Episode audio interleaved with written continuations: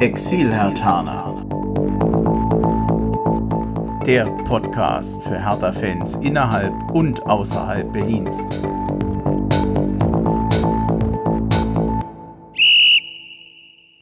Hallo Hertha-Fans in Berlin, in Brandenburg und weiter weg. Also hallo Exil-Hertaner. Ich bin Bremchen und wo auch immer ihr uns hört, ich begrüße euch zu einer neuen Folge des Exilhatana Podcast nach dem Heimerfolg gegen Augsburg in dieser englischen Woche. Und was mich besonders freut, heute mit dem Leon in Bulgarien. Grüß dich. Hallo Bremchen, schön, dass es mal geklappt hat. Ja, aber wir haben heute ein ganz furchtbaren Aufnahmetag, was ich vielleicht noch erzählen sollte. Wir haben eben schon eine Stunde lang diese Podcast-Folge aufgenommen. Wir haben schon über fast alles gesprochen, wollten eine kleine Pause machen und dann ist es mir doch tatsächlich mal passiert, ich habe meinen Aufnahmebutton nicht richtig gedrückt. Wir sind jetzt gerade so ein bisschen am Leiden. Ich weiß nicht, wie es dir geht. Wir versuchen das jetzt noch mal so ein bisschen nachzubesprechen, aber es fühlt sich irgendwie ein bisschen komisch an. Ich hoffe, du machst es noch mal mit. Ja, klar, natürlich. Das ist dann, wird das, das Gespräch davor wird einfach irgendwie als Generalprobe äh, gewertet also ich habe immer Angst gehabt, dass mir das mal passieren würde. Und jetzt ist es heute zum ersten Mal hm, tatsächlich passiert. Dabei, du warst ja eigentlich im Prüfungsstress diese Woche und ich wollte dir eigentlich mal mit Hertha so ein bisschen Ablenkung geben und jetzt machen wir hier so einen Blödsinn. Also, ach, ich leide. Ich, das, das, das ist ärgerlich dann machen wir es nochmal, versuchen wir es nochmal, aber wir werden natürlich gucken, dass es in Teilen ein bisschen kürzen. Was man, glaube ich, sagen kann oder was bestimmt dem einen oder anderen auffällt, ist deine Stimme, die kennt man schon vom Hertha-Podcast. Du bist ja sehr oft beim Hertha-Base-Podcast schon gewesen. Wie kam das zustande? Woher kennt ihr euch? Ähm, also das war eigentlich eine relativ spontane Aktion. Ich ähm, war selber Fan von dem Podcast, beziehungsweise regelmäßiger Hörer und ähm, habe dann da Kontakt hergestellt und gefragt, ob ähm, man sich da eine Zusammenarbeit vorstellen könnte. Und ich habe die Jungs dann alle so ein bisschen kennengelernt. Also zuerst Marcel und dann äh, Marc, Lukas, Steven so nach und nach. Und ähm, ja, es hat irgendwie gepasst. Zwischenmenschlich, menschlich äh, waren wir irgendwie alle auf einer Wellenlänge. Und ähm, ja, dann bin ich halt irgendwie da, da so reingerutscht in die Podcast-Szene, sage ich jetzt mal. Komisch irgendwie. Wie geht's dir im Moment? Ist ein totales Déjà-vu. Wir haben das Gespräch ja schon mal geführt. Ich finde es irgendwie immer noch eigenwillig. Ja, ich blende das, das, Vorge das Vorgespräch blende ich jetzt einfach irgendwie aus. Das geht schon. Ja. Dann pass auf, ich weiß ja, dass das, dass der Christoph auch noch Exilhartaner ist. Wir hatten uns vorhin darüber noch mal so ein bisschen unterhalten. Ich würde sagen, das machen, verkürzen wir jetzt mal und wir kommen einfach direkt dazu, dass du dich noch ein bisschen vorstellst. Wollen wir das so machen? Ja. Okay, dann haben wir jetzt noch eine Jingle und dann geht's los. Na, Exilhertaner? Wer bist du denn? Dann erzähl doch einfach mal, wo bist du geboren, wo aufgewachsen und was verbindet dich eigentlich mit Hertha BSC? Du kennst den Text ja noch von vorhin. Genau. Ähm, ja, ich bin in Neukölln geboren, also im Herzen, im, Her im Herzen Berlins. Äh, bin dann in, äh, im Südwesten der Stadt aufgewachsen. Hertha BSC, das kam zustande. Ich war eigentlich immer schon Fußball interessiert als Kind und habe dann meinen Vater irgendwie so lange genervt, bis er mal mit mir ins Stadion gegangen ist, weil mein Vater war damals noch nicht so Fußball begeistert. Das kam erst so nach und nach mit mir dann. Und ähm, ja, wir fanden das irgendwie so toll, alle zwei Wochen mal ins Stadion zu gehen, dass wir irgendwann angefangen haben, uns unsere erste Dauerkarte zu kaufen. Und ähm, ich habe im Moment leider keine, weil für mich lohnt sich das nicht. Ich bin dazu zu selten in Berlin. Aber mein Vater hat seine Dauerkarte noch immer und geht dann mit ähm, mit Freunden ins Stadion. Und ähm, ich glaube, es macht ihm auch nach wie vor Spaß. Auch wenn er sich manchmal natürlich über einen schlechten Fußball aufregt, aber die Zeiten sind ja jetzt hoffentlich vorbei. Hm. Du lebst jetzt in Bulgarien. Wie kam das denn? Das kam schlicht und einfach dadurch zustande, dass ich ähm, halt in Deutschland keinen Studienplatz gekriegt habe, ähm, beziehungsweise ich hatte lange Wartezeiten auf mich nehmen müssen und ähm, habe dann aber nach reiflicher Überlegung mir gedacht, so ja, probierst es im Ausland Und ich kannte jemanden, der, den kann ich aus Berlin, ein alter Schulkamerad von mir gewesen, der hier schon studiert hat. Und ich habe ihn halt gefragt, ja, wie ist denn das so? Und er meinte, ja, es ist eigentlich ganz nett und so. Und habe ich mich hier beworben, habe dann äh, einen Aufnahmetest geschrieben, habe äh, einen Platz bekommen und Koffer gepackt und bin her. Also das ging so innerhalb eines Sommers war das quasi entschieden. Ja, also hm. Ich habe mich im April, glaube ich, beworben und war dann im Anfang September war ich dann schon hier. In Deutschland hat Bulgarien ja ich sag mal, ein bisschen eigenwilligen Ruf. Die meisten Bulgaren, die man hier sind, die haben ja meistens ähm, einfache Arbeiten, beziehungsweise die werden mit Niedrigslöhnen abgespeist, weil sie hier am Bau arbeiten, weil sie in Schlachtereien arbeiten, als äh, Erntehelfer arbeiten. Wie erlebst du Bulgarien oder die Bulgaren vor Ort? Hat sich dein Bild über Bulgarien verändert? Äh, ja, definitiv. Ich war ja vorher noch nie in Bulgarien und war generell nicht so oft in Osteuropa. Ich glaube, das östlichste in Europa, wo ich war, müsste Polen gewesen sein, beziehungsweise Warschau. Ähm, und dementsprechend hatte ich damit, mit, mit der ganzen Balkangegend, hatte ich überhaupt gar keine Berührungspunkte. Ne? Und ähm, dementsprechend ist das, was man hört, sind halt meistens irgendwelche Klischees. Ähm, die sich manchmal bestätigen, manchmal aber auch meistens eher nicht. Und ähm, ja, das war schon eindrucksvoll. Also ich bin auf jeden Fall, seitdem ich hier lebe, bin ich echt dankbar für das, was ich halt in Deutschland habe, beziehungsweise hatte, wie ich aufgewachsen bin. Weil du halt schon merkst, wenn du von einem Land, was sehr wirtschaftsstark, beziehungsweise das reichste Land oder eins der reichsten Länder Europas ist, ziehst du auf einmal in ein Land, was eins der ärmsten Länder oder vielleicht sogar das ärmste Land Europas ist, da ähm, fängt man sich schon mal an, Gedanken darum zu machen. Ne? Und das mhm. ist schon ein bisschen eine andere Welt hier. Aber ähm, ich fühle mich wohl, ich habe mich an alles gewöhnt und das ist auch, glaube ich, die Hauptsache. Also man kann hier auch wirklich unbeschwert und gut leben. Man hat alles, was man braucht. Ähm, die Ausbildung ist gut. Und das ist ja nun mal der Grund, weshalb ich hier bin. Hm. Hast du ein Lieblingsspiel von Hertha BSC? Nee, eigentlich nicht. Also es gibt eine prägnante Stadionerfahrung, die halt bis heute so im Gedächtnis ist. Das war, ich weiß nicht in welcher Saison das war, aber da hat Hertha mal 6 zu 2 gegen Dortmund gewonnen. Und das hat sich vom, da war ich mit einem guten Freund von mir im Stadion und das hat sich halt irgendwie eingeprägt.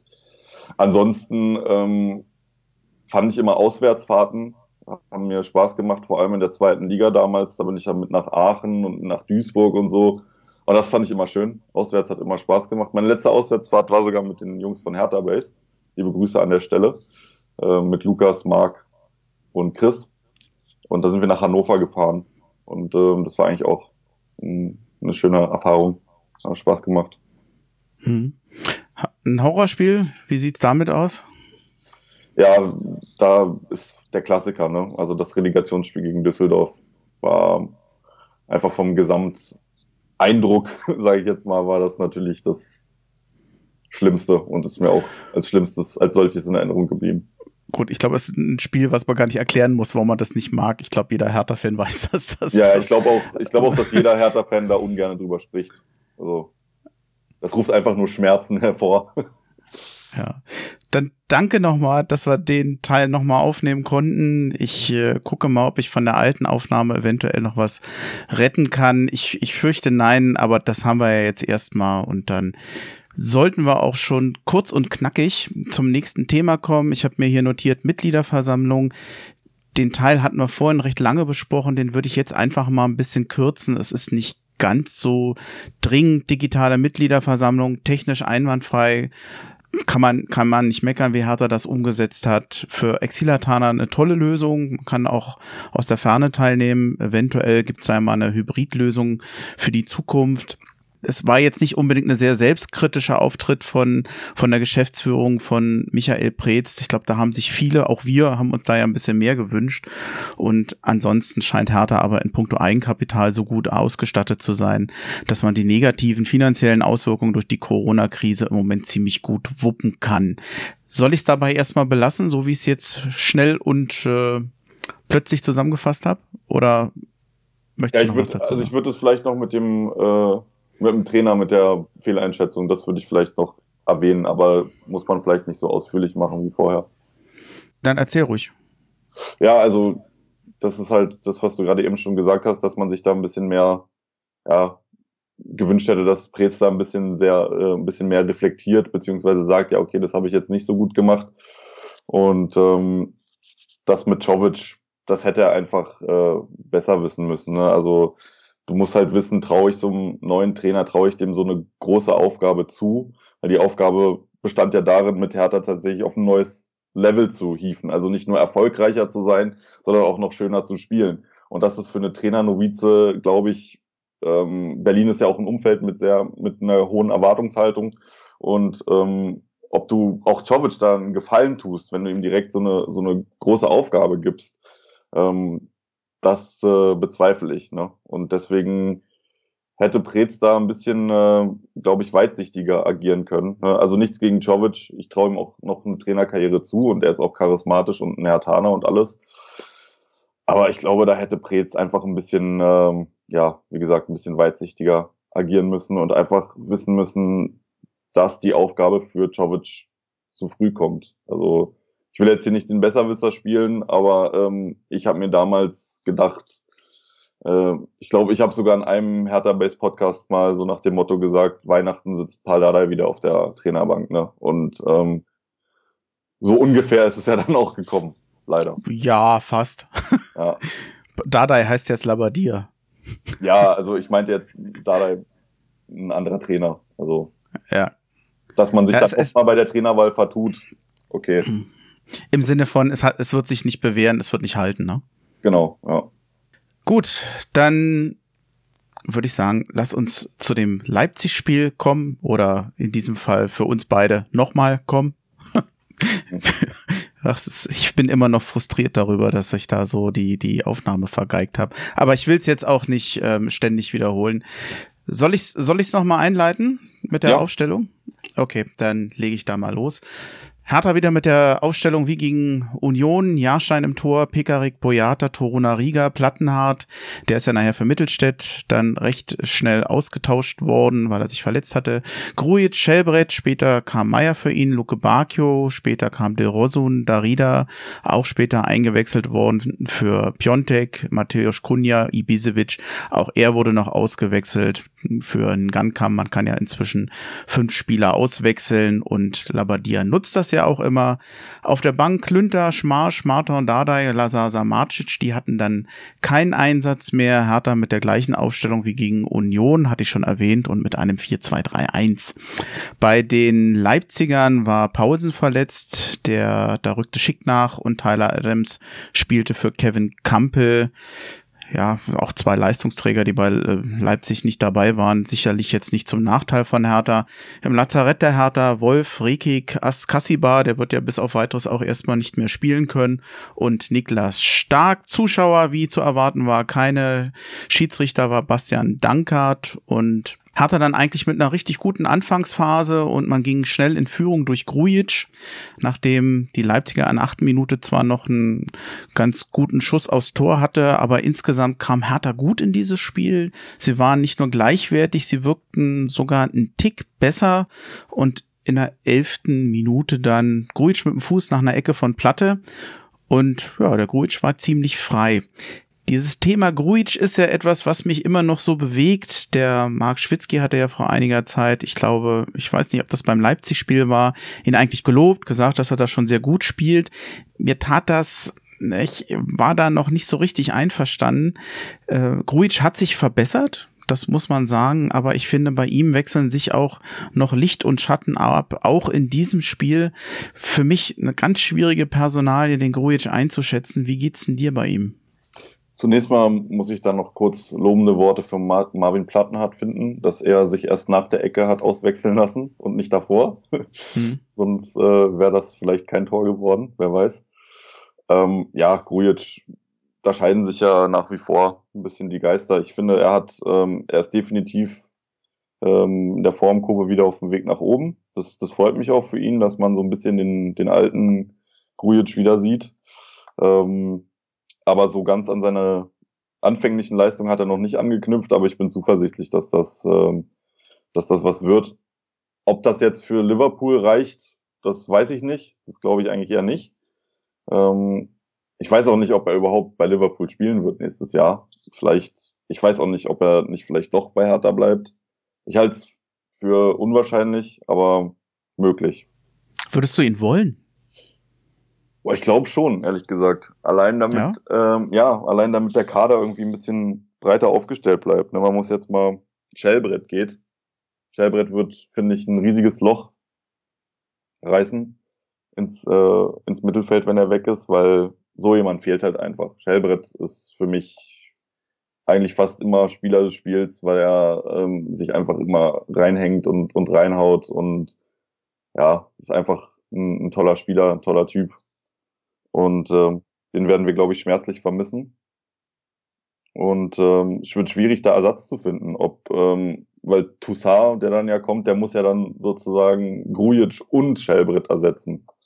Und das weiß ich nicht, ob er da beides schafft. Hm. Ja, bei, bei Grujic bin ich noch nicht so ganz überzeugt. Das war, also ich, das war eine Saison, die eigentlich bei ihm ziemlich in die Hose ging. Ich weiß nicht, ob man sagen kann, dass er sich damit für empfohlen hat.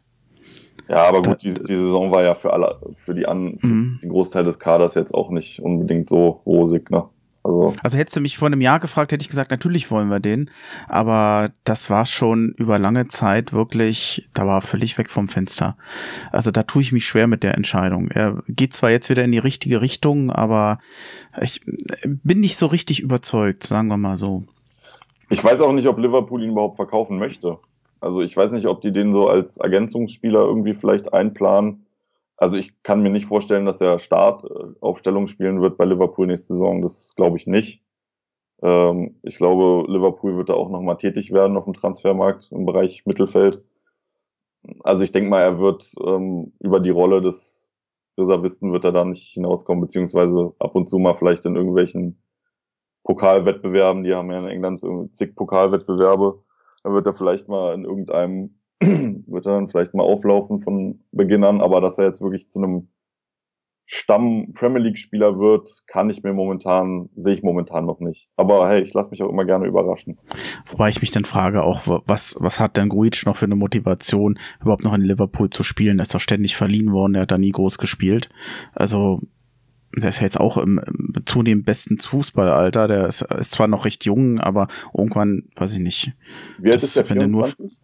Der 24? Kann, kann sein. M müsste ich jetzt nachgucken, aber ja, ich glaube, glaub, der ist so 23, 24 müsste der sein. Ja, aber irgendwann willst du doch auch mal spielen und Fuß fassen und du bist bei einem Verein, der dich nie spielen lässt. Irgendwann würde ich dann doch auch mal sagen, dann ist es vielleicht nicht der richtige Club. Ja, das, ähm, das ist möglich. Ja. Es, wird, es wird sicherlich davon abhängen, wie Liverpool mit ihm plant. Also ich denke, ich denke aber mal, die würden ihn durchaus abgeben, glaube ich. Hm. Lass uns mal weiterkommen mit dem 1-1.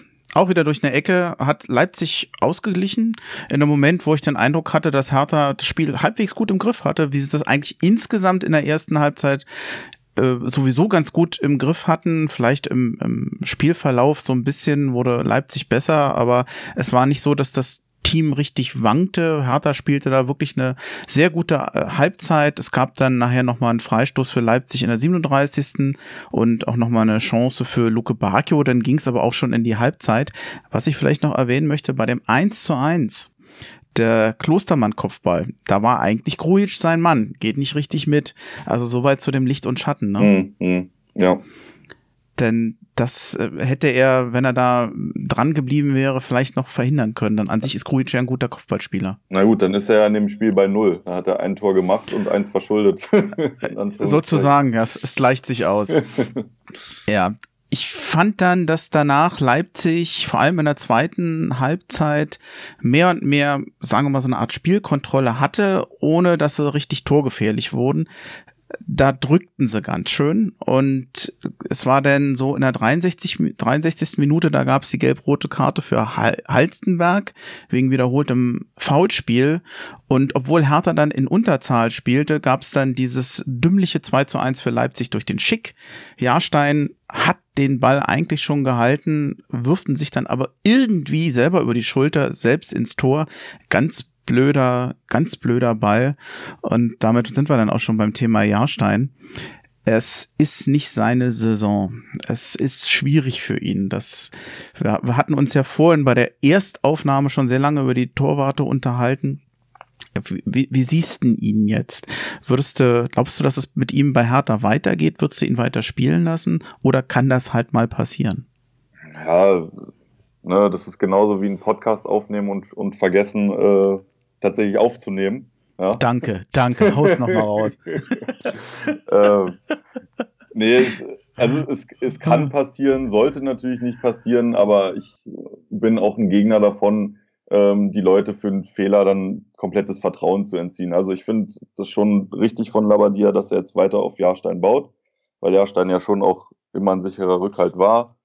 Sicherlich ist richtig, dass es nicht seine Saison ist, das kann man sagen, was sicherlich aber auch den, den Umständen geschuldet ist. Ähm, als, als Joel Petri damals von, von Klinsmann ja, entlassen wurde, ich glaube, da kam halt so ein bisschen so ein Bruch rein und ähm, seitdem ist er halt auch so ein bisschen verunsichert. Ich würde es jetzt nicht zwingend aufs, aufs Alter schieben, weil du kannst ja auch bis 40 oder fast 50 noch auf einem guten Niveau als, als Torwart spielen. Ja, ihr guckt sich äh, Buffon an oder sowas. Äh, oder so jemanden. Also ich weiß es nicht. Auf kurz oder lang glaube ich schon, dass das Hertha da umplanen wird auf der Position. Das, das glaube ich mhm. schon.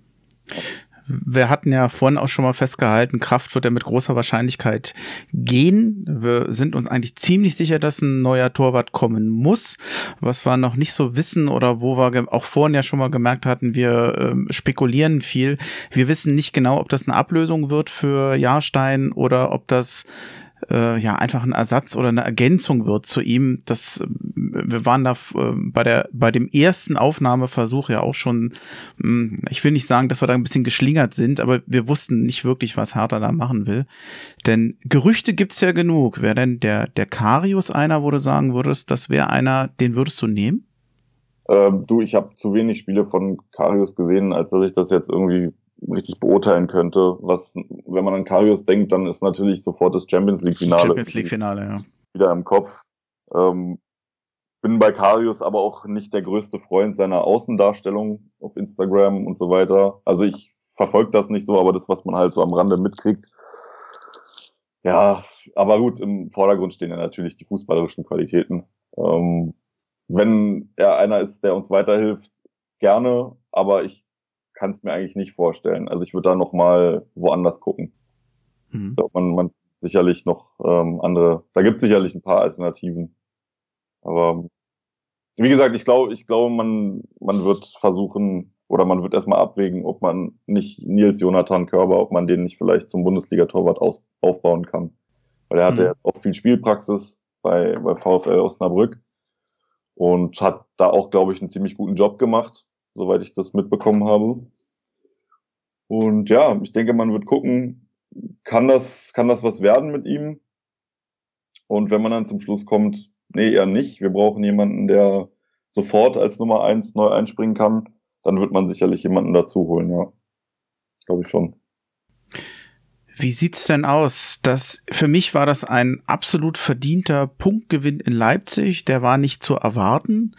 Leipzig ist eine ganz andere Hausnummer als Union. Brauchen wir, glaube ich, nicht drüber reden. Das ist natürlich ein Riesenunterschied, ob du einen Aufsteiger schlägst oder gegen Champions League Teilnehmer spielst.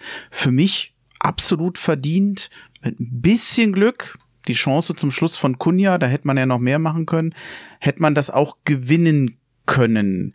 Ich will es jetzt nicht zu schnell durchmachen. Also das 2-1 für, für Leipzig durch, durch Schick haben wir jetzt gehabt. Dann nachher durch den Elfmeter vom Piontek noch das Unentschieden. Kunja abgefälschter Schuss. Gulaschi hält den. Mit ein bisschen Glück hat der Hertha 3-2 da losziehen können. Ich fand das okay so. Für mich war das okay. Für mich war Hertha nicht das bessere Team. Ich bin damit einverstanden. Hättest du, war für dich das auch ein faires Ergebnis? Ja, definitiv. Ich bin da auch mit, mit einverstanden, muss ich sagen. Also ich habe da nichts zu beanstanden. Ähm, das Einzige, was ein bisschen nach und nach unangenehm ist, dass sich Matthäus Cunha so in den Vordergrund spielt, dass jetzt sogar schon Inter Mailand gesagt hat, ja, wir haben Interesse an ihm. Also Der, äh, aber es macht natürlich unglaublich Spaß, ihm zuzugucken. Ja, und ich glaube, der hat jetzt auch eine sehr bewegende Zeit hinter sich, gerade die letzten Wochen. Ähm, und freut mich für ihn. Also ich hätte, ich hätte nicht gedacht, dass der so, ähm, dass der direkt so Fuß fasst und so abgeht. Hätte ich, ich nicht gedacht. Nicht. Also ich, ich dachte, man hätte den so ein bisschen als Ergänzung geholt, aber der hat sich ja anscheinend auch total eingelebt in die Mannschaft, ist auch, glaube ich, jemand, der immer für den Spaß zu haben ist. Und ja, freut mich für ihn. Das ist fast so ein bisschen, fühlt man sich fast so ein bisschen an Marcelinho zurückerinnert. Ja. Ist auf, auf dem Platz auf jeden Fall ein extrovertierter Typ. Ja. Manchmal auch ein bisschen theatralisch, wie ich finde. Das brauche ich jetzt nicht immer. Er ist der Mann für die besonderen Momente. Er versucht Sachen, die man sonst nicht probiert. Also dieses Tor aus spitzem Winkel, das war ja, ja das unverschämt, war was er da ja. den Tag gemacht hat. Aber es ist eben auch geil, dass er dann, dann so, sowas tut ich hätte nicht gedacht, auch nicht gedacht, dass er sich so entwickelt. War damals erstaunt, so ein, so ein junger Spieler, der ja bei Leipzig kaum gespielt hat, so einen hohen Ablösebetrag zu bezahlen. Für mich war es eigentlich die Verpflichtung mit dem größten Fragezeichen und jetzt ja. ist es der Spieler, der bei Hertha am, am, am besten eingeschlagen hat. Ja, ja so kommt es manchmal, ne? Ich hätte, ja. ich hätte eigentlich nicht gedacht, also dass, dass Piontek so viel auf der Bank sitzt. Ich dachte eigentlich, der wird sofort spielen und alle Spiele machen. Aber ja, es kommt immer anders, als man denkt. Ja. Jetzt haben wir den Teil, den wir vorhin schon mal besprochen haben, in doppelter Geschwindigkeit nochmal nachgeholt. Erstmal danke, dass du das mitgemacht hast. Oh, ich glaube, das wird mich noch in meinen Träumen verfolgen. Du, ich gucke jetzt auch alle zwei Minuten auf beide Tonspuren, ob ich die aufnehme. Ist dämlich, weil wenn ich sie aufnehme, nehme ich sie auf. Aber ah, dass mir das passiert ist, da werde ich noch eine Weile zu knabbern haben. Das ist so ärgerlich. Ah, ich müsste direkt mal bei Hertha Base fragen, ob da auch schon mal eine Aufnahme richtig versaut wurde. Ich weiß es nicht. Warst du mal bei einer dabei? Wahrscheinlich nicht. Nee, ich glaube nicht. Also der Lukas ist da wirklich sehr, sehr souverän. Also ich glaube, da gab es bis jetzt noch keine Probleme. Also ja, zumindest, hielt, nicht, zumindest nicht bei den Folgen, in denen ich teilgenommen habe. Ich hielt mich da auch immer für souverän, aber heute, das ging einfach daneben. Das ist, naja gut, du passt mal einmal nicht auf und schon ja. Äh, schade, denn ähm, war richtig angenehm. Wir haben natürlich vieles ein bisschen ausführlicher besprochen, was wir jetzt ein bisschen schneller gemacht haben. Äh, es ist deswegen nicht schlechter, aber äh, trotzdem schade. Naja gut. Macht aber nichts, denn jetzt kommen wir endlich mal zu dem Teil, den wir noch nicht besprochen haben. Aber ich würde sagen, wir machen jetzt nicht nochmal eine Pause. Wir ziehen nee. das durch, oder? Ja, ja. Ja, zumal ja die Aufnahme auch läuft. Hurra. Ja, ey, neues Thema, was wir noch nicht besprochen haben. Super, ich freue mich. Wie war das Spiel von Hertha BSC? Äh, ja, Hertha gegen Augsburg. Ich dachte ja, ey, so wie Hertha auftritt gegen Augsburg, die hauen wir 8-0 aus dem Stadion. Oder wir haben ein typisches Hertha-Spiel. Hertha spielt genau das Gegenteil von dem, was man erwartet. Ja, es, es war beides nicht richtig der Fall. Hertha ist mehr oder weniger bis zwei Anpassungen oder zwei Auswechslungen, die sein mussten, wieder mit dem Team aufgetreten, was vorher auch schon da war. Allerdings kam Maxi für Platte und De Rosun für Kunja. Bei Kunja habe ich gar nicht mitbekommen, dass der wohl nochmal verletzt war wegen Gehirnerschütterung hatte irgendwo mal bei Twitter geschrieben, weil irgendjemand meinte, ah Mensch, ohne Kunja, hoffentlich rächt sich das nicht. Und ich meinte dann noch so, ja, den kann man ja noch einwechseln. Nee, konnte man gar nicht. Ich habe das gar nicht mitbekommen. Platte hatte auch eine Gehirnerschütterung, für den kam Mittelstädt, der hat das, wie ich finde, auch ganz ordentlich gemacht. Dann waren, ja, Luca Netz war zum ersten Mal auf der Ersatzbank, gespielt hat er nicht, auch Nachwuchsspieler, Marton Dardai, Samacic und Gankam, also da war ja mit Smarsch die halbe Jugend auf der Bank, schon echt besonders. Und äh, noch kleines Schmankerl bei dem Augsburgern war Eduard Löwen im Team. Den kennen wir ja auch noch. Mhm. Ich weiß nicht, wie es dir geht. Ich habe den eigentlich ganz gerne bei Hertha gesehen. Richtiger Stammspieler war er nicht, aber ich dachte, aus dem könnte mal was werden. Das war ein ziemlicher Kanten, der, der hat Potenzial. Da hat man sieben Millionen Euro für den bezahlt und nach einem halben Jahr war er weg. Fühlte sich wohl auch nicht ganz wohl in Berlin. Ich find's immer noch ein bisschen schade. Ich weiß nicht, wie es dir geht. Ja, ich klar, ich find's, ich find's auch schade, weil ich glaube, er ist schon ein Spieler mit, mit guten Anlagen. Aber ich glaube, mit Hertha und ihm, da, das wird, glaube ich, nichts mehr. Also, ich glaube, er ist ja auch mit Kaufoptionen ausgeliehen an mhm. Augsburg. Mhm. Ähm, ich weiß zwar nicht, wie hoch die ist, aber ich denke mal, wenn sie es stemmen können, dann. Äh, oder ist es sogar eine Kaufpflicht? Nee, ich glaube, das ist eine. Da bin ich mir nicht ganz sicher, aber ich glaube, dass die Summe in etwa dem Kaufpreis entsprach, was Hertha mal bezahlt hat. Okay. Das war nicht weit entfernt. Gut. Ähm, ja, also wir können ja Mittel Mittelfeldspieler können wir jetzt gut gebrauchen, ähm, wenn, wenn Grujic und Schellbrett äh, gehen. Aber ja, ist, äh, so ist das halt manchmal, ne? Mhm. Ähm, ich ich glaube aber auch, den sehen wir nicht wieder. Glaube ich auch nicht, aber das ist ja auch, das, das passiert halt. Du, äh, dafür ist die Transferpolitik bei Hertha sonst in letzter Zeit eigentlich immer gut gewesen. Die Neuzugänge haben bis jetzt immer ganz gut eingeschlagen. Und ähm, weil wir, glaube ich, auch ein gutes, ziemlich gutes Scouting-System haben. Und ja, also so, so ein Del Rosso zum Beispiel, den von aus der Jugend von Man City zu holen, das ist natürlich ein, ein Glücksgriff. Hm. Über den, über den kommen wir, auf den kommen wir gleich nochmal zurück ich habe hier, ich weiß nicht, ob das zu früh ist, ich habe mir nochmal die Statistik hier aufgeschrieben, hatte hat ja 2-0 gewonnen. Ich fand insgesamt, dass dieses Spiel gegen Augsburg natürlich bei weitem nicht das Niveau und den Unterhaltungswert wie gegen Leipzig hatte. Das war ja. insgesamt gerade der Anfang ziemlich zäh, viele Zweikämpfe, auch Hertha kam nicht so richtig ins Spiel. Ja. Ich finde allerdings, dass dieses 2-0 natürlich nicht wiedergibt, dass wir zwar völlig unterschiedliche Halbzeiten hatten und dass es insgesamt, wie ich finde, gerade wegen dieser beiden unterschiedlichen Halbzeiten sehr ausgeglichenes Tor war, äh, ausge ausgeglichenes Spiel war. Ich habe jetzt sechs zu zwei Schüsse auf das Tor für Hertha, also sechs von Hertha, zwei von Augsburg, Zweikämpfe, auch ein leichter Vorteil für Hertha, 54,5 zu 45,5, Ballbesitz 52 zu 48 Prozent für, für Hertha, das ist natürlich relativ marginal.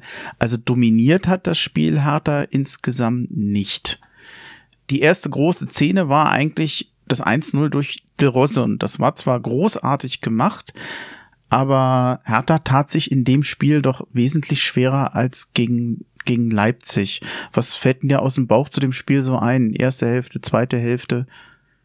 Ja, das Oder soll ich weiter erzählen? Nee, mach du ruhig weiter. Also ich stimme dir da bis jetzt äh, in allen Punkten zu. Ja, du darfst auch anderer Meinung sein, so ist es nee, nicht. Nee, nee, ich würde ich ja, würde ich, ich würde ja meine Meinung durchaus äußern, aber ich ähm, bin da deiner Meinung.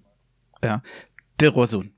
Er kam ins Spiel und hat ein schönes Tor gemacht. Flanke von rechts, ich weiß gar nicht mehr von von wem die kam. Äh, Augsburg kriegte dann das äh, den den Ball nicht weg und irgendwann, also jetzt muss ich direkt noch mal, ach so, ähm, der das war so, ich hatte das so ein bisschen als Strafraumgewusel in Erinnerung und irgendwann, so warte mal, äh, kam dann der Del Rosso nochmal an den Ball, legt sich den nochmal vor und haut den mit ins Tor. Das war eigentlich toll gemacht, gerade weil er sich den nochmal vorlegt. Aber ich habe dann, wie ich finde, in dem Spiel danach nicht mehr so viel von ihm gesehen. Nee, das stimmt. Hat man, der ist ein bisschen, der ist tatsächlich ein bisschen abgetaucht, ja. Aber ja, ich also ich fand das Spiel jetzt nicht wunderbar schön zum Angucken, muss ich auch sagen. Und da wurden jetzt auch die Angriffsspieler nicht so viel in Szene gesetzt. Und ähm, ja, also war jetzt, war jetzt kein Spiel, was ich irgendwie in Erinnerung behalten werde. Hm. Ich, ich hatte den Eindruck, je länger das Spiel läuft, umso besser kommt Hertha rein. Sie waren dann das, das wie ich finde, etwas bessere Team. Sie hatten die besseren Chancen. Ähm, Gerade ja. der Ibisevic ist mir sehr obwohl er kein Tor gemacht hat, ist er mir sehr gut aufgefallen oder sehr angenehm aufgefallen.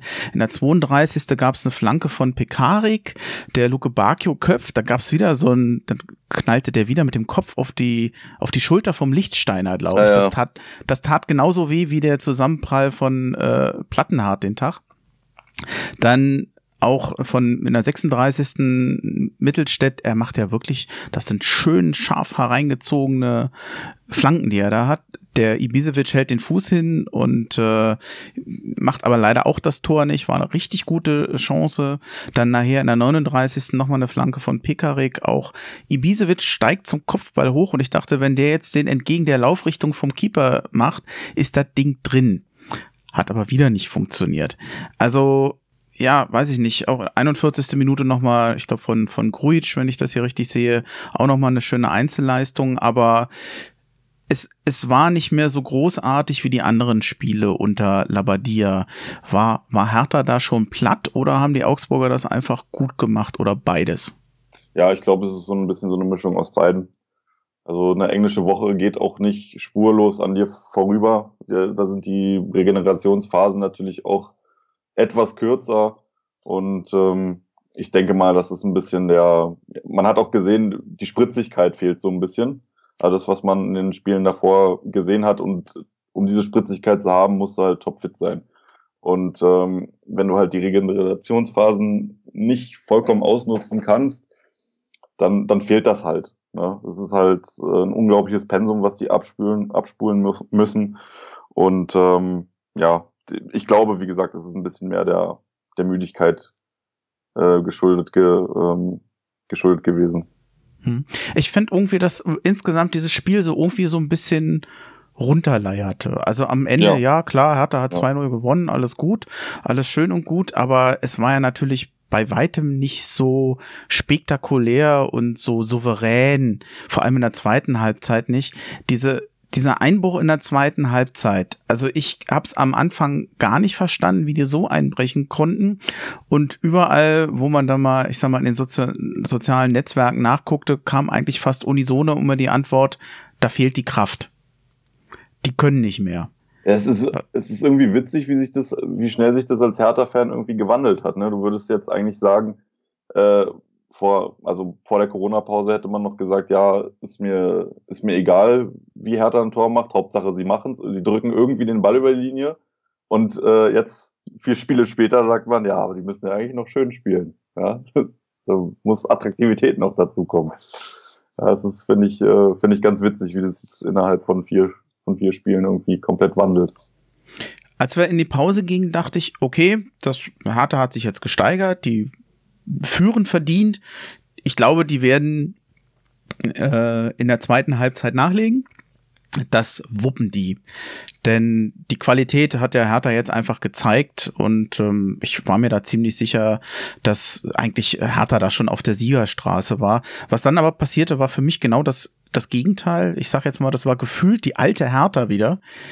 Direkt nach der nach dem Anpfiff der zweiten Halbzeit gab es eine Riesenchance. Der der Basé, der hatte eine, eine wenn der wenn der sich so nennt, wenn man den so ausspricht, der hatte eine Reingabe gemacht, ziemlich flach in Strafraum. Der der Jahrstein kommt dann noch ran, legt den aber so ein bisschen bisschen nach vorne. Dann gibt's einen Nachschuss, war eigentlich die einzige Situation, wo der Jahrstein so ein bisschen gewackelt hat. Aber der Nachschuss, der der geht dann über die Latte und ab dem Moment, ich habe eigentlich. Ich habe den drin gesehen. Ja, ich, ich habe insgesamt ab dem Moment eigentlich nur noch Augsburg-Chancen. Okay, da war nur noch Augsburg am Ball. Hertha hat ja. ja zum Teil den Ball sofort verloren, der war sofort weg. Und das war, weiß ich nicht, für mich, für mich nicht zu erklären. Das Einzige, was man, ach so, bevor ich das vergesse, wenn es nochmal um Einzelspieler geht, ich muss mal einen hervorheben und das war gestern Schellbrett.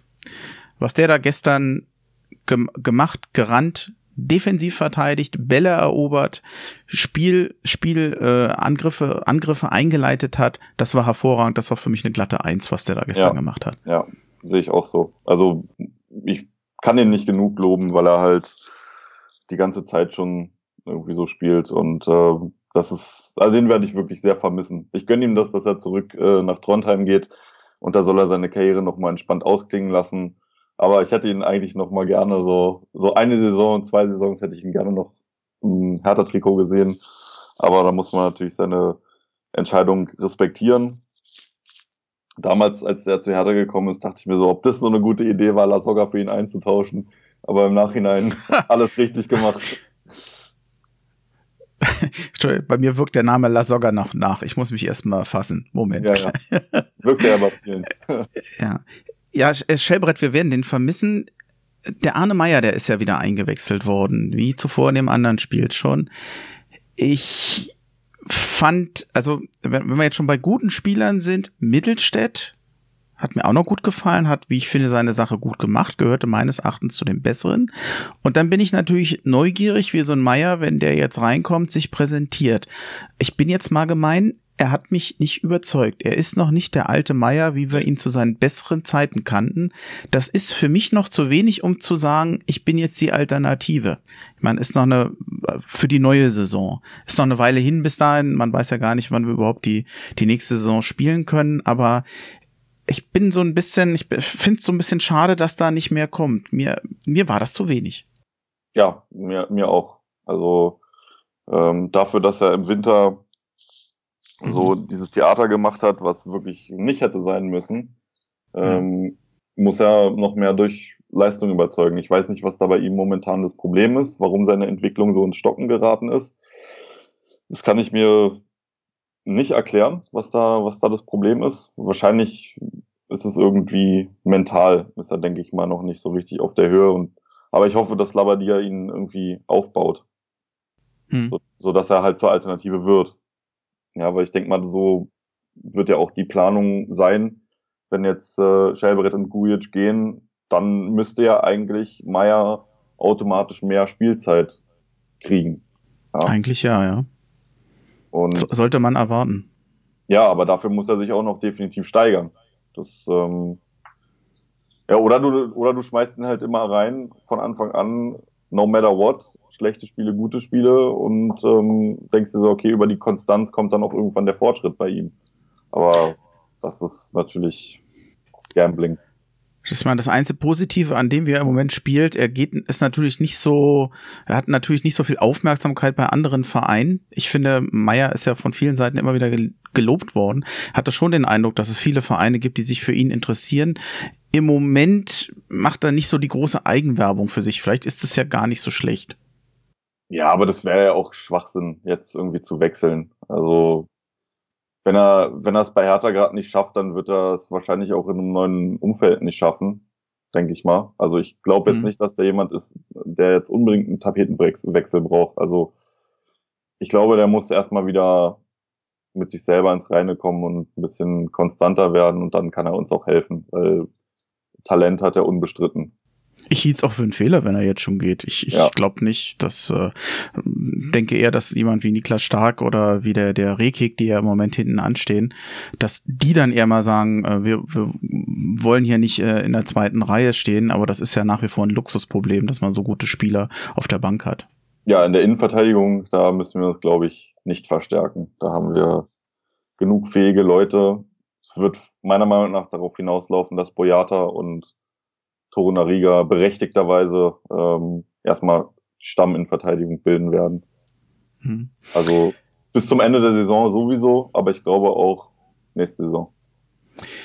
Mir ist noch aufgefallen in diesem Spiel der Luke Bacchio. Er kommt noch nicht so richtig in Tritt. Ich habe ihn nicht so großartig gesehen. Ich glaube, was war denn das? Das Spiel gegen Hoffenheim, wo er ja auch schon gegen den Rest der Mannschaft abfiel, dann gegen Union wieder ein, ein sehr gutes Spiel, aber mh, hm, das war jetzt, das war jetzt nichts, wo man sagen muss, den musst du noch mal bringen, oder? Ja, ich finde schon, dass er, also gegen Köpenick hat er eigentlich ein gutes Spiel gemacht. Hm? Ja, gegen Hoffenheim ähm, ist er natürlich ein bisschen untergegangen, aber auch da ähm, der muss definitiv auch noch konstanter werden. Das ist, äh, aber hey, die kommen alle aus einem Formtief irgendwie momentan. Also ich habe da im Moment noch Verständnis. Ja, mhm. also die haben, glaube ich, echt merkwürdige Zeiten mitgemacht, weil Hertha war immer in den Medien und dann auch, es war immer irgendwas, war immer diese, diese Saison. Und wenn da jetzt ein bisschen Ruhe einkehrt, dann ist das hoffentlich nicht mehr so und dann kann man sich aufs Wesentliche konzentrieren. Und dann werden, denke ich, diese talentierten Spieler wie Luke Bacchio und Meyer zum Beispiel, die werden dann auch wieder hochkommen. Also da bin ich mir relativ sicher. Hm. Ich hoffe, es ist für dich okay, wenn ich mal im Verlauf des Spiels noch mal ein bisschen weitergehe. Ja, sicher, klar. Ich habe jetzt noch drei große Chancen für, für die Augsburger. In der 60. Das war dann der Niederlechner mit einem richtig guten Kopfball. Dann haben wir nochmal den, den Teigel, der den Ball neben das äh, Tor der Hertha setzt. Und vor allem, das war natürlich die Riesenchance meines Erachtens für den verdienten Ausgleich. In der 89. der Lattenknaller, äh, was war ja. das? Richter war das, ja. wo ich äh, auch wieder, ich wollte nur noch, dass dieses Spiel zu Ende geht. Ich dachte, phasenweise bettelt Hertha um den Ausgleich ja. und ich bin eigentlich froh, dass es den Augsburger nicht gelungen ist. Die Augsburger sind ja in der zweiten Halbzeit nicht an Hertha gescheitert, sondern an sich selbst. Das ist richtig. Die Chancen dazu, die waren ja da. Ja, und wie es dann oft so ist, Gegner macht die Tore nicht. dann war es der Piontek. richtig schöner Konter. Das war dann, glaube ich, schon die, die dritte Nachspielminute. Und äh, Grujic passt nach vorne, Darida legt dann rechts quer ab und der Piontek, der macht das ziemlich cool und netzt ein.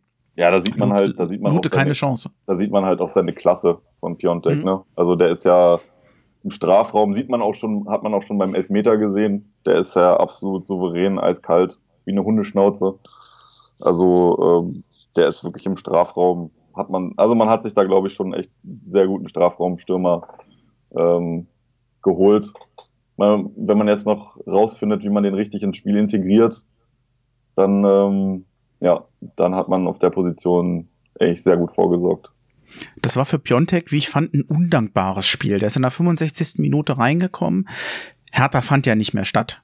Du hängst ja. ja dann vorne da als, als Stürmer im, im Nichts, kriegst keinen Ball mehr.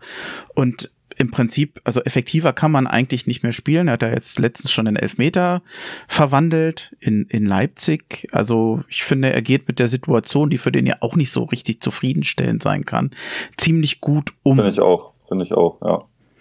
Was würdest du denn machen jetzt mit Ibisevic nächstes Jahr? Behalten, fragen, oh. ob er länger macht oder nicht? Also in der, wie das immer so ist, in der Form, in der er jetzt ist, wow, der alte Mann macht das richtig gut. Andererseits weiß ich halt nicht, mh, hm, ja, ist, ist die Persönlichkeit, das, was er an, an Stimmung, an Erfahrung mit ins Team bringt, es nochmal wert, zu sagen, er ist nochmal da? Oder ist man der Meinung, nee, lass mal die Jungen, wir brauchen jetzt Ersatz. Wir wollen den Platz im Kader eben für die Neuen haben und nicht für die Älteren. So. Le ja, keine, keine leichte Frage, ne? Nee, das ist wirklich keine leichte so, Frage. Herr Preetz, wie würden Sie entscheiden? Ich. das ist wirklich, wirklich knifflig. Also ich würde ihm vielleicht noch mal so einen stark leistungsbezogenen äh, Vertrag geben und sagen, ja, wirst halt dann, ähm, ja, ich weiß nicht genau, wie das dann funktioniert, aber ich glaube, die kriegen dann ja irgendwie so und so viel Prozente pro Partie, die sie absolvieren, wenn es so ein Vertrag ist. Würde ihm dann aber auch irgendwie sagen, pass auf, wir du bist wichtig für die Mannschaft und ähm, wenn du gut in Form bist, dann spielst du auch. Aber wir werden den Fokus eher auf Piontek und Kunja legen als Mittelstürmer jetzt nächste Saison. Und ähm, ja, weil wir halt auch gucken müssen, ne, wo der Weg hinführt. Du bist ja jetzt auch schon 36, ist ja jetzt auch schon fast ein biblisches Fußballalter. Und ähm, ja, so würde ich Ihnen das, glaube ich, sagen. Ja es, es gibt ja so das schöne, den neudeutschen Begriff des Stand-by-Profis, wie, wie es bei Bremen der, ach, wie heißt der Name der Peruaner? Ähm, Pizarro. Pizarro. Vielleicht so ein ähnliches Modell wäre, genau, also ja. ich, ich tue mich genauso schwer wie äh, du auch. Ich kann jetzt nicht sagen, mach das oder mach das nicht, aber ich halte es als eine gangbare Option durchaus, worüber man überlegen kann. Und ich würde es jetzt nicht pauschal als Fehler bezeichnen, wenn man sagt, das machen wir noch mal ein Jahr. Ja, Ab, ja es, hängt sicherlich, es wird sicherlich auch davon abhängen, wie die Kaderplanung insgesamt ausfällt. Ne? Muss halt gucken, bei relativ vielen läuft der Vertrag äh, aus. Ähm, bei anderen möchte man abgeben. Also da stellt sich natürlich die Frage, wird das überhaupt passieren angesichts der, der ähm, Pandemie? Wird das überhaupt möglich sein, Spieler abzugeben? Ähm, aber so jemand wie Lecky hat ja irgendwie auch schon geäußert, dass er eigentlich sich ganz gerne umgucken möchte. Dann wird sicherlich ähm, ein Alexander Esswein wird, denke ich mal, gehen.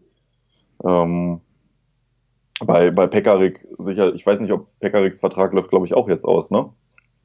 Ähm, ja, ich glaube. Ähm, ja, da, also es gibt viel zu besprechen.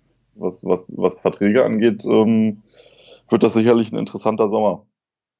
Und da muss man halt gucken, wie man den Kader zusammenstellt. Und ich denke mal, es wird halt auch Ibisevic davon, äh, bei in der Causa Ibisevic wird es auch davon abhängig sein, denke ich mal.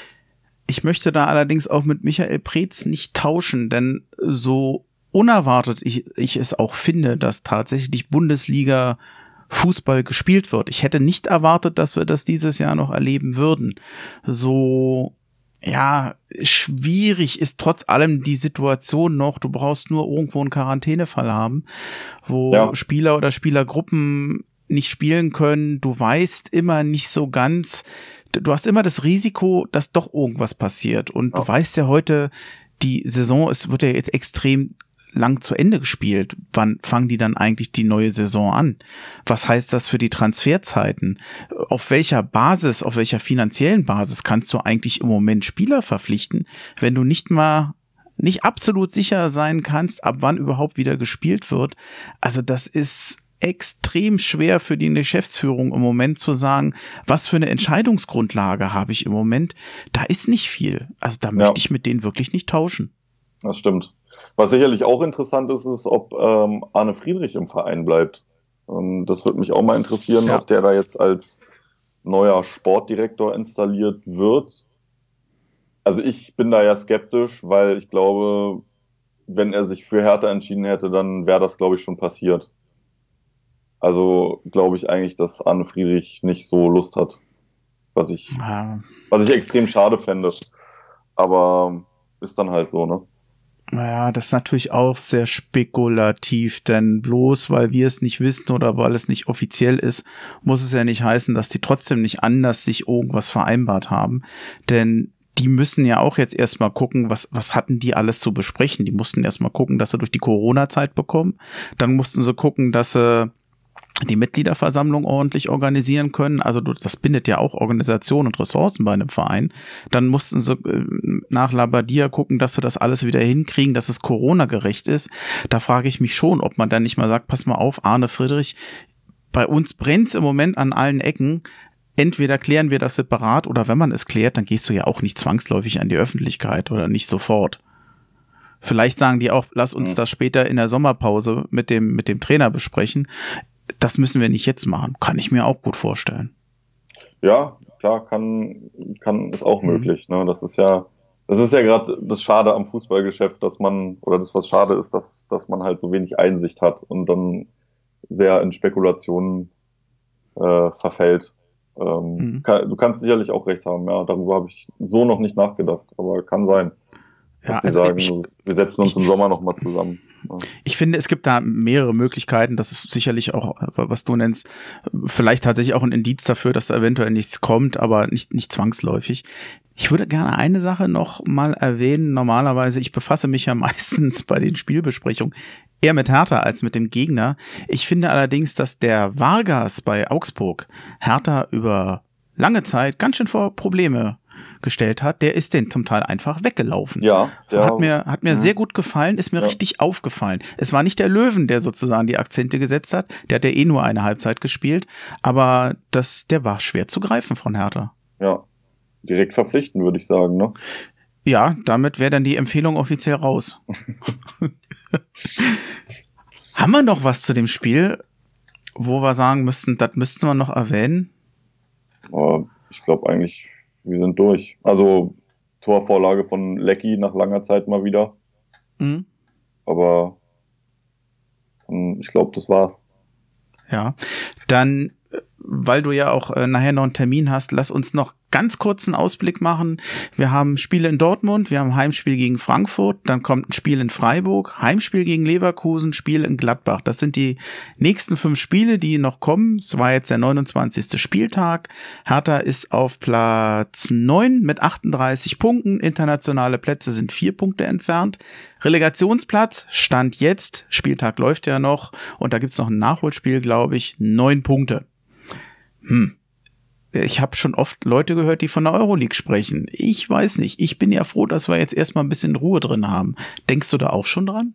Nee, also ich, klar, man, man träumt gerne. Natürlich, wer tut das nicht? Das wäre natürlich eine kleine Sensation, wenn Hertha jetzt tatsächlich nach der verkorksten Saison es noch schafft, international äh, vertreten zu sein nächste Saison.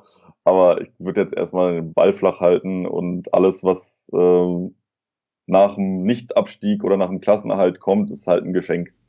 Und äh, mhm. dementsprechend, wir haben jetzt richtig schwere Gegner vor der Brust. Also ne, Dortmund, Freiburg, ähm, Leverkusen, Gladbach. Das ist schon, das sind schon schwierige Aufgaben.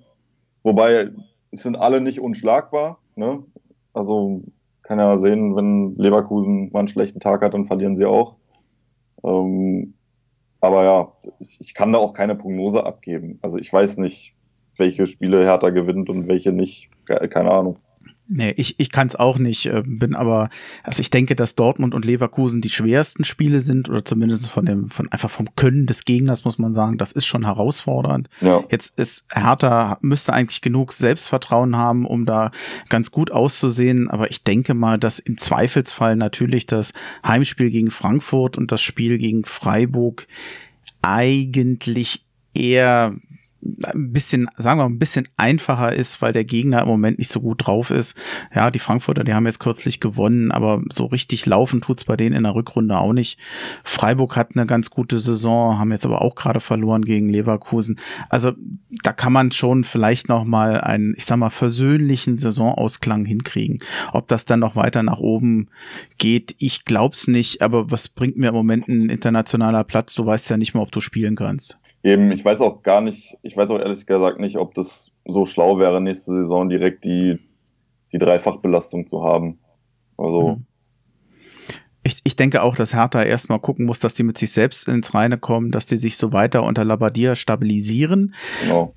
Und wenn wir das erstmal haben, mir persönlich würde das reichen, dass wir jetzt mit dem Abstieg schon nichts mehr zu tun hat. Das ist für mich erstmal, das genieße ich im Moment, dass man härter wieder gucken kann, genieße ich, dass wir plötzlich die Spiele gewinnen, das genieße ich und äh, das macht mich erstmal glücklich. Und dass wir jetzt offensichtlich auch mal eine komplette Aufnahme haben, das genieße ich auch. Ach, ja, ich denke mal, Abstiegskampf sollte jetzt eigentlich, eigentlich größtenteils abgehakt sein, ne? Ja. Also das sind jetzt, sind jetzt elf, wenn ich es richtig sehe, ja genau, es sind jetzt elf Punkte auf Platz 16. Ja, damit sollte es eigentlich getan sein. Ja, es mag theoretisch möglich sein, aber es ist extrem unwahrscheinlich, dass das noch passiert. Zumal mit dem breiten Kreuz, was die Hertha-Spieler im Moment haben, da holst du dann eben auch nochmal einen Punkt und da fährst auch nochmal einen Sieg ein. Bevor wir jetzt ganz ja, bevor die Folge quasi vorbei ist. Aktion Hertha-Kneipe wollte ich nochmal erwähnen. Das ist mir wichtig. Die Aktion Hertha-Kneipe, sie läuft noch. Ich glaube, es gibt jetzt noch, noch mal einen Spendenmarathon sozusagen für den, den Hertaner oder die Kneipe heißt nicht mehr Hertaner in Neukölln. Das ist dann sozusagen der letzte Spendenmarathon. Der ist dann nächste Woche. Und da wäre nochmal die Bitte an alle, wer da was spenden kann.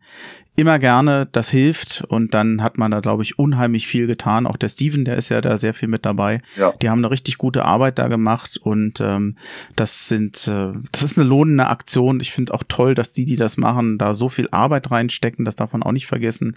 Also am Ende ist wichtig, was da rauskommt. Aber ich finde, man darf auch mal die loben, die das organisieren und machen. Und ähm, das sei hiermit jetzt auch nochmal offiziell gesagt. Genau. Diese ganze Solidarität untereinander in diesen Zeiten ist eigentlich viel wichtiger als das Sportliche. War eigentlich viel wichtiger als der sportliche Erfolg, finde ich. Ja, jetzt ähm, kommt dazu natürlich da noch dazu, dass ohnehin das Kneipen ja in Berlin in den letzten Jahren schwieriger haben. Es gibt, man sagt ja immer, es gibt ein Kneipensterben in Berlin. Dann kann man vielleicht auch noch dazu sagen, dass die meisten ja eigentlich nicht nur eine Hertha-Kneipe haben äh, als als Wirt, sondern eben auch irgendwie als Hertha-Fan und auch allein deswegen sollte man es in der Hertha-Familie, wie ich immer so schön sage, unterstützen. Genau. Ja, wir haben es geschafft. Vielen Dank, dass wir das nochmal in Teilen neu aufnehmen konnten. Ich fand es jetzt zum Schluss gar nicht mehr ganz so schlimm, aber ich habe mich gefreut, dass wir zumindest einen Teil nochmal komplett neu und erstmalig besprechen können. Das hat mich so ein bisschen gerettet. Ja, hat doch gut geklappt. Ja, da, danke nochmal für deine. Hat, hat sehr viel Spaß gemacht mit dir. Gerne ja. auch nochmal bei Gelegenheit neu. Und ähm, ja, dann könnte ich es eventuell auch dann gleich von Anfang an richtig aufnehmen. Das ähm, du ja, wirst sehen, die nächste. Dank. Vielen Dank, dass ich dabei sein durfte. Hat, äh, ja, immer, Immer gerne. Danke, dass du da mitgemacht hast und das ja überhaupt auch mal von dir aus angefragt hast. Das ist zwar jetzt schon, wir hatten heute schon mal überlegt, wir wissen gar nicht mehr, wie lange das her ist. Es könnte auch schon fast ein halbes Jahr her sein. Ja. Hat ein bisschen gebraucht mit Vorlauf, aber umso mehr, also hat mir sehr viel Spaß gemacht, mit dir darüber zu quatschen, wenn jetzt nicht die eine Geschichte mit der Aufnahme gewesen wäre. Aber auch das haben wir ja halbwegs gewuppt. Jetzt kann ich ein bisschen schneiden und nacharbeiten und ich glaube, jetzt brauche ich erstmal ein Entspannungsbier tatsächlich. Ja, dann mach das und ich wünsche dir noch einen schönen Sonntag. Ja, ich wünsche dir viel Spaß beim Lernen heute. Ich Danke weiß, sehr. bei dir geht's ja weiter, vor allem viel Erfolg bei den Prüfungen. Ja, vielen Dank. Und dann war's das für heute, dann hau he. Hau he.